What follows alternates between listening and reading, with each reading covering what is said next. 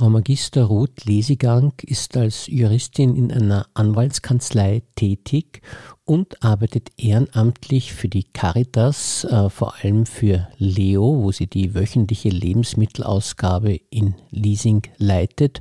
Und ebenfalls leitet sie das Café Zeitreise, ein Angebot für Menschen mit Demenz und ihre Angehörigen. Also ein wirklich sehr interessanter Gast für unseren Bezirkspodcast.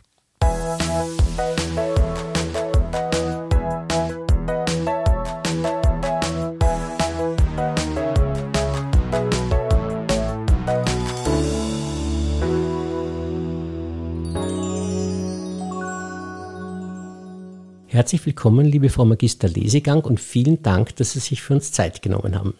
Vielen Dank, herzlichen Dank für die Einladung. Sie sind ja wirklich, das kann man mal so pauschal sagen, ein guter Mensch, was Sie alles tun, weil Sie ja zwei große Projekte leiten und eigentlich, sage ich einmal, Juristin sind. Und da würde man auf den ersten Blick gar nicht draufkommen, dass Juristen so gute Menschen sind. Ist das, ist das ein böses Klischee jetzt von mir? Oder, oder gibt es viele bei Ihnen, die gut sind? böses Klischee würde ich nicht so bezeichnen, aber es, ähm, ja, wir haben, denke ich, ein bisschen den Ruf, aber ich ich komme aus einer Familie, vor allem angeheiratet mit vielen Juristen seit vielen Generationen. Mein Mann ist auch Anwalt und der ist auch ein sehr guter Mensch. Also vielleicht stimmt dieses Klischee nicht so ganz.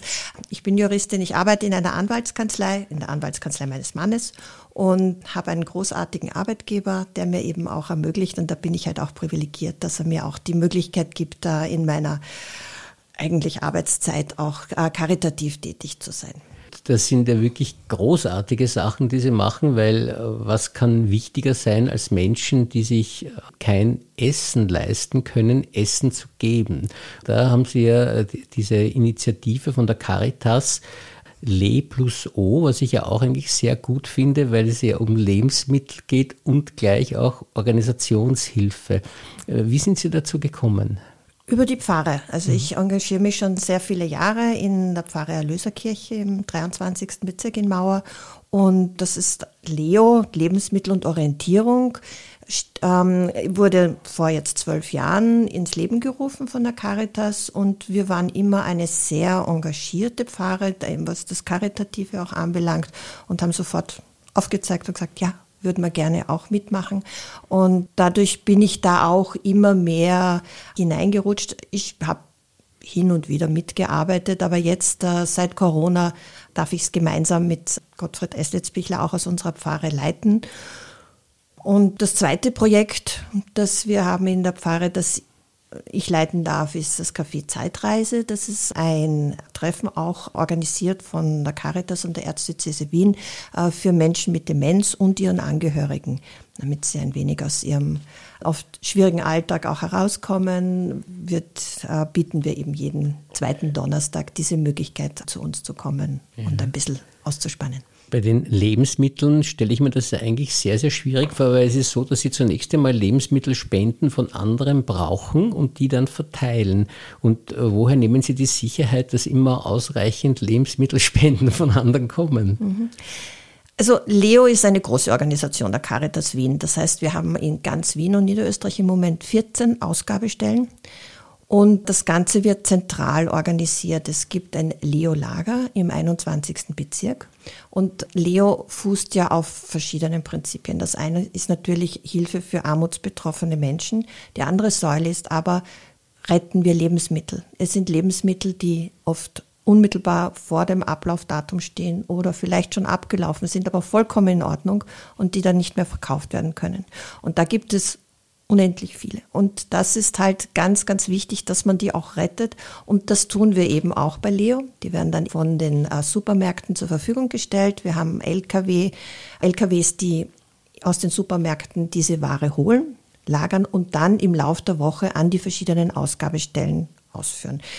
Es ist nur jetzt so die Situation eingetreten, dass die Not der Menschen immer größer wird und wir bekommen leider im Moment nicht genug Lebensmittel, um die Not wirklich so zu lindern, wie wir das gerne wollen. Und das wird von uns in unserer Pfarre auch versucht auszugleichen. Auf der einen Seite, dass wir selbst auch von der Pfarre aus Supermärkte anfahren in der Umgebung. Da gibt es großartige Filialleiter auch, die uns das eben zur Verfügung stellen, natürlich mit Rücksprache mit der Zentrale. Aber das ist ganz wichtig, da habe ich großartige Mitarbeiter und Mitarbeiterinnen, die das eben holen, jeden Mittwoch in der Früh. Wir haben nämlich die Ausgabe einmal in der Woche am Mittwoch am Vormittag. Dann haben wir allerdings auch ganz, ganz dringend Bedarf an Sanitärprodukten.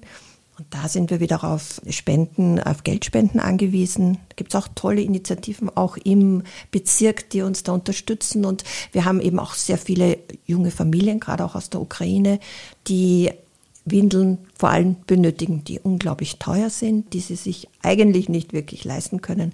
Und mit dem Geld, das wir eben lukrieren aus diversen Charity-Aktionen oder Aufrufen in dem Fahren etc., können wir mit diesen Geldspenden äh, das einkaufen und äh, jeden Mittwoch zur Verfügung stellen.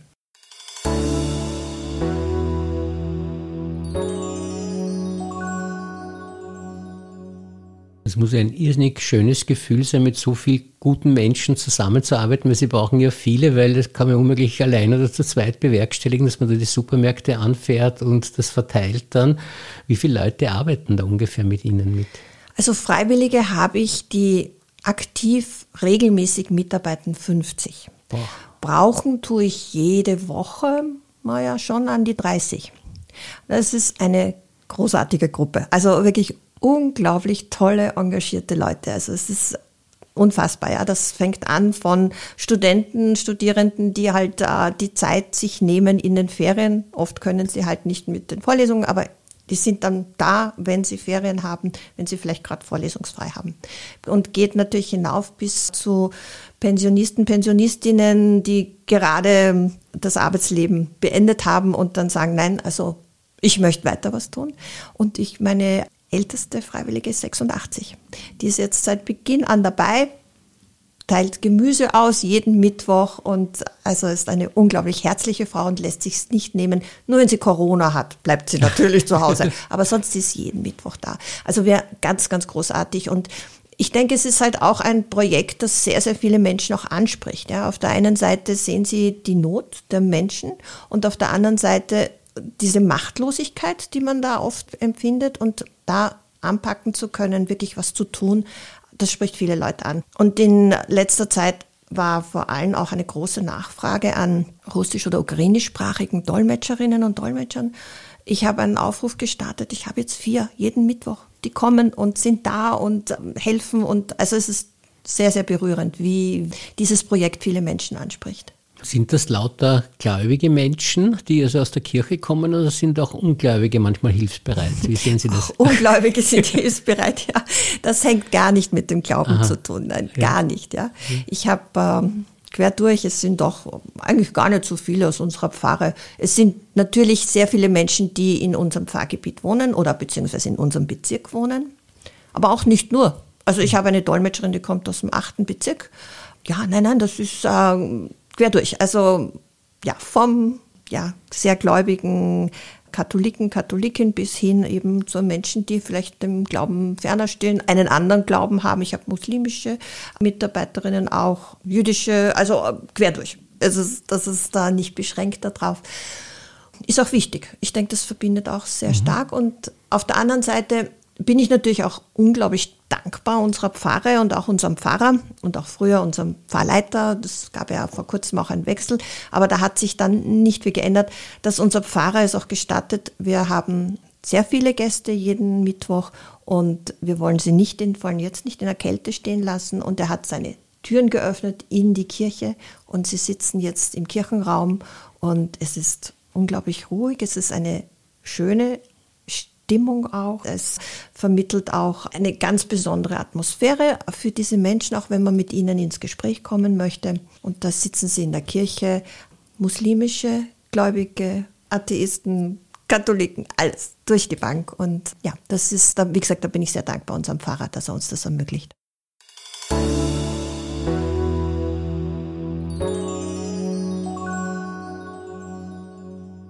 Das ist ja wirklich auch keine ganz leichte Tätigkeit, wenn man jetzt sagt, ja, man gibt das Essen aus, aber es kann ja da auch zu schwierigen Situationen kommen, weil es kommen zwar sicherlich sehr viele nette und gute Menschen, äh, die sich Essen holen, aber es kommt sicherlich wieder auch, immer wieder auch Fälle, wo Leute kommen, die dann vielleicht ein bisschen ungeduldig sind oder auch verärgert sind, weil sie nicht das kriegen, was sie haben wollen oder so. Und da haben die Leute dann auch einiges zu tun, wahrscheinlich, um mit diesen Menschen richtig umzugehen. Ja, das ist da eine gewisse Herausforderung manchmal. Ich denke, man muss lernen, den Menschen zuzuhören. Es gibt ja auch meist einen Grund, warum sie in der Situation, auch in dieser Stimmung vielleicht zu uns kommen. Es ist oft nicht ganz leicht für Menschen zu kommen. Auf der einen Seite diese Hürde. Man zeigt ja auch, dass man in Not ist. Das ist nicht einfach. Das muss man auch berücksichtigen. Es sind sehr wie gesagt, schon sehr viele Gäste. Wir haben jeden Mittwoch um die 120 Haushalte. Also das heißt, das muss man ja dann hochrechnen, mal vier oder mehr. Viele kommen eben auch zu zweit. Also es fühlt sich schon sehr unser Pfarrhaus. Da kommt es natürlich auch unter den Gästen manchmal zu Konflikten und muss man halt dann eingreifen. Aber ich, also ich habe noch nie ein Security oder sonst was gebraucht. Wir haben das gut im Griff und ich habe ganz tolle Freiwillige, die das auch gut können. Aber wie gesagt, man muss da auch sicher sich Zeit nehmen und zuhören und schauen, wo kann man helfen. Und dadurch ist ja auch dieses O so wichtig. O steht für Orientierung. Und Orientierung in dem Fall heißt auch, dass wir regelmäßig, also zweimal im Monat, einen Sozialarbeiter bei uns haben. Es gibt ja oft Gründe, warum diese Menschen bei uns sind. Und es gibt aber genauso auch Möglichkeiten, ihnen zu helfen, ihnen weiter zu helfen. Ich bringe so gern das Beispiel vor zwölf Jahren, wie wir begonnen haben, hatten wir sehr viele tschetschenische Gäste. Den haben wir halt auch mit Lebensmitteln äh, sie unterstützen können etc. Und sie sind dann irgendwann nicht mehr gekommen, weil sie angekommen sind in Österreich und eine Möglichkeit hatten, hier zu arbeiten.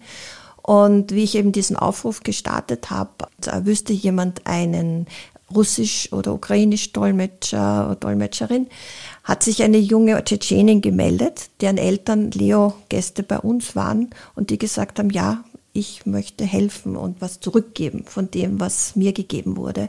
Und äh, das finde ich einfach sehr, sehr schön, ja. Und äh, denke ich, ist auch ganz wichtig, den Menschen Orientierung zu geben, wie gesagt, durch Sozialarbeiter, aber zusätzlich auch, dass wir uns auch Zeit nehmen, uns mit den Menschen zusammenzusetzen. Also ich versuche, soweit das irgendwie geht. Das ist halt jetzt bei diesen vielen, vielen Menschen, die kommen, nicht so ganz einfach.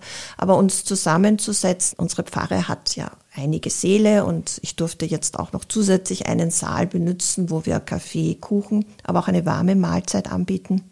Und dann kommen die Menschen auch zur Ruhe, nachdem sie eingekauft haben, vielleicht sogar mit dem Sozialarbeiter ein Gespräch hatten.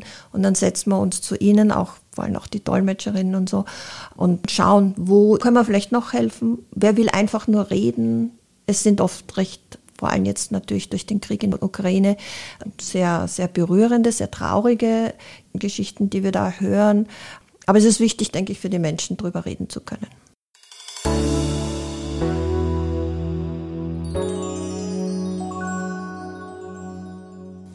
Eine philosophische Frage, die ich mir schon lang stelle, wo Sie sicher eine Expertin sind dafür, ist, äh, ist es eigentlich so, dass es auch möglich ist, dass jemand selbst schuld ist an seiner Hilflosigkeit oder sind die immer alle unschuldig, weil sie hilflos sind? Ich denke mal, dass bei meinen Schülern oft, wenn ein Schüler schwierig ist, wenn ich dann die Eltern kennenlerne, denke ich, okay, ich weiß jetzt, warum der schwierig ist. Aber jetzt, wenn man von Erwachsenen spricht, ist es so, dass die alle gar nichts dafür können. Ich kann über äh, flüchtende Menschen jetzt nicht reden, aber jetzt ähm, gibt es ja auch Menschen, die jetzt in Wien schon leben und sich nicht ins Arbeitsleben integrieren können oder wollen. Und gibt es da zwischen können und wollen einen Unterschied oder ist es so, dass Sie prinzipiell eigentlich immer sagen müssen, dass die Leute unschuldig hilfsbedürftig sind? Naja, das ist immer eine Definition von Schuld, nicht? Es gibt äh, warum Natürlich gibt es Menschen, die Langzeitarbeitslose sind, die dann auch zu uns kommen, die dann schon Notstandshilfe und was weiß ich bekommen. Aber da gibt es, wie gesagt, ja auch einen Grund dafür. Aber ich würde das nicht als Schuld bezeichnen. Das sind ja oft auch psychische Schranken, die für sie ja der Grund sind, warum sie es nicht schaffen, ins Berufsleben einzusteigen. Aber genau diese Menschen brauchen eben solche Projekte, solche Initiativen, damit wir mal ins Gespräch kommen und damit eben auch, also wenn eine psychische Erkrankung da ist, ist es klar, da sprechen wir auf gar keinen Fall von Schuld, aber wo ein Sozialarbeiter, der ja geschult ist, gerade für solche Situationen einen Weg vorzeichnet, eben auch hindrängt, AMS, gehen Sie, machen Sie was, tun Sie das. Und auch aufzeigt, wie die persönliche Lebenssituation sich verbessert. Und ich kann mir nicht vorstellen, dass irgendein Mensch freiwillig sich da auch so schön, ich versuche es zu gestalten, sich freiwillig stundenlang zu uns am Mittwoch setzt, um Lebensmittel zu erhalten. Ich glaube, jeder Mensch würde gerne sich das auch selber leisten können, hat aber aus welchen Gründen auch immer nicht die Möglichkeit, ähm, diese, diesen Schritt zu setzen. Aber wie gesagt, dafür ist diese Orientierung auch so wichtig. Ich finde es ja besonders interessant, das mit Ihnen zu diskutieren als Juristin, weil Sie ja ein Mensch sind, der gewohnt ist, zwischen Schuld und Unschuld irgendwie zu unterscheiden. Und das ist eben da in diesem sozialen Bereich sehr, sehr schwierig. Ja, nicht? Also ich, ja. ich erlebe das ja selber täglich auch und darum habe ich es nur angerissen einmal und gedacht, ja, ja, es ist eine schwierige Frage, die sich eigentlich nicht so wirklich lösen lässt. Aber ich finde diese Orientierungsidee sehr, sehr gut, weil das zeigt wenigstens einen Weg auf, mhm. wo man aus der Sache wieder rauskommen kann. Ja.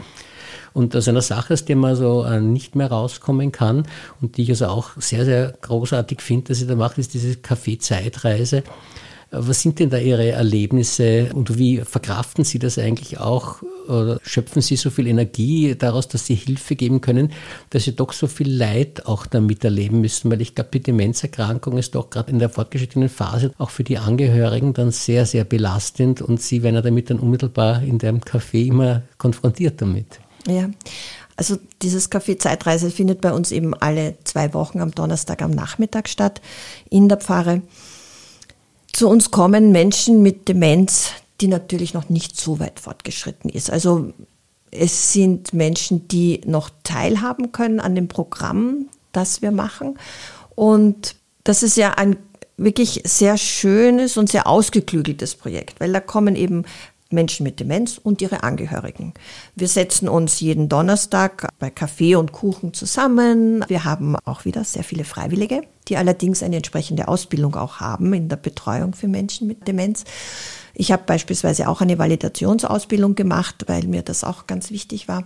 Und dann äh, eine halbe Stunde lang plaudern wir und lassen sie mal ankommen und dann trennen wir uns. Das heißt, die Menschen, die Angehörigen gehen mit einer ausgebildeten Psychologin, Psychotherapeutin in einen eigenen Raum und können über ihre Probleme, ihre Anliegen, so wie Sie sagen, ihre sicher nicht einfache Situation reden.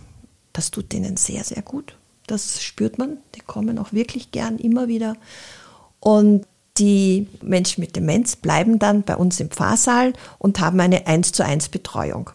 Und ich habe eine ganz tolle Freiwillige, die sich für jeden Donnerstag ein Programm ausdenkt und dann wird eben ein Thema besprochen oder gebastelt oder ja, Weihnachtslieder gesungen, was immer. Also da wird sehr viel gemacht und ich habe selbst eine Angehörige, die an Demenz erkrankt ist und die auch dorthin kommt.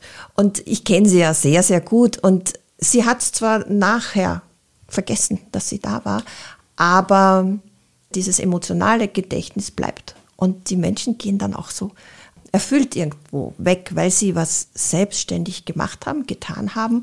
Und damit gehe ich dann natürlich sehr gut um, weil ich sehe, es hat was gebracht. Es hat den Menschen, die zu uns kommen, sowohl den Angehörigen als auch den Menschen mit Demenz sehr viel gebracht, weil sie aktiviert wurden, weil sie was getan haben, was sie gerne machen, wo auch plötzlich bei meiner Angehörigen zum Beispiel, die dement ist, kommen plötzlich Fähigkeiten wieder hervor, die, wenn sie ständig mit ihrem Ehemann, der sie betreut, zusammen ist, verloren schienen. Aber die sind plötzlich wieder da. Und das ist halt so schön und so motivierend. Und nach einer Stunde kommt man dann wieder zusammen äh, mit der Psychologin, die Angehörigen, man sitzt zusammen, man lässt es ausklingen und ja, es werden, so traurig es ist, es werden immer mehr Menschen, die zu uns kommen, die das brauchen. Auf der anderen Seite auch schön, dass es das gibt, ja, und dass das eben auch angenommen wird, weil es eine gute Sache ist.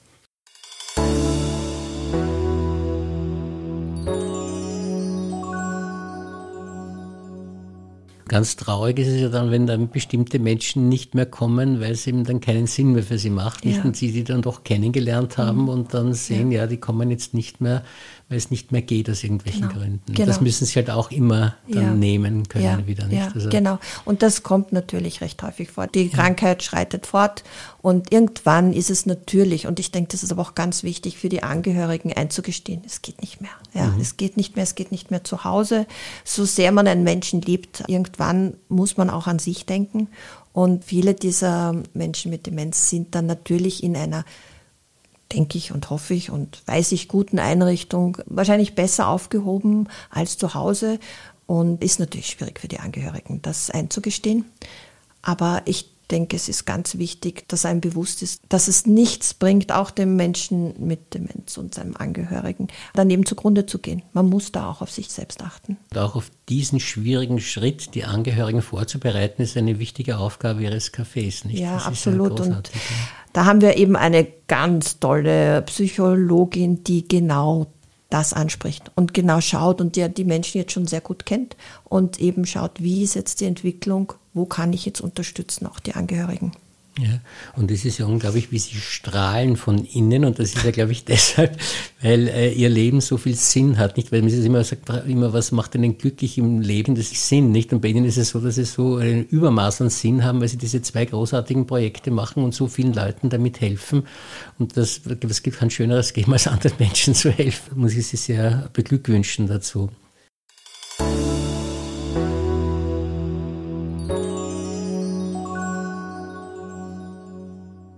Ja, zum Abschluss jetzt unseres Gesprächs, um zu sehen, wie so ein guter Mensch tickt.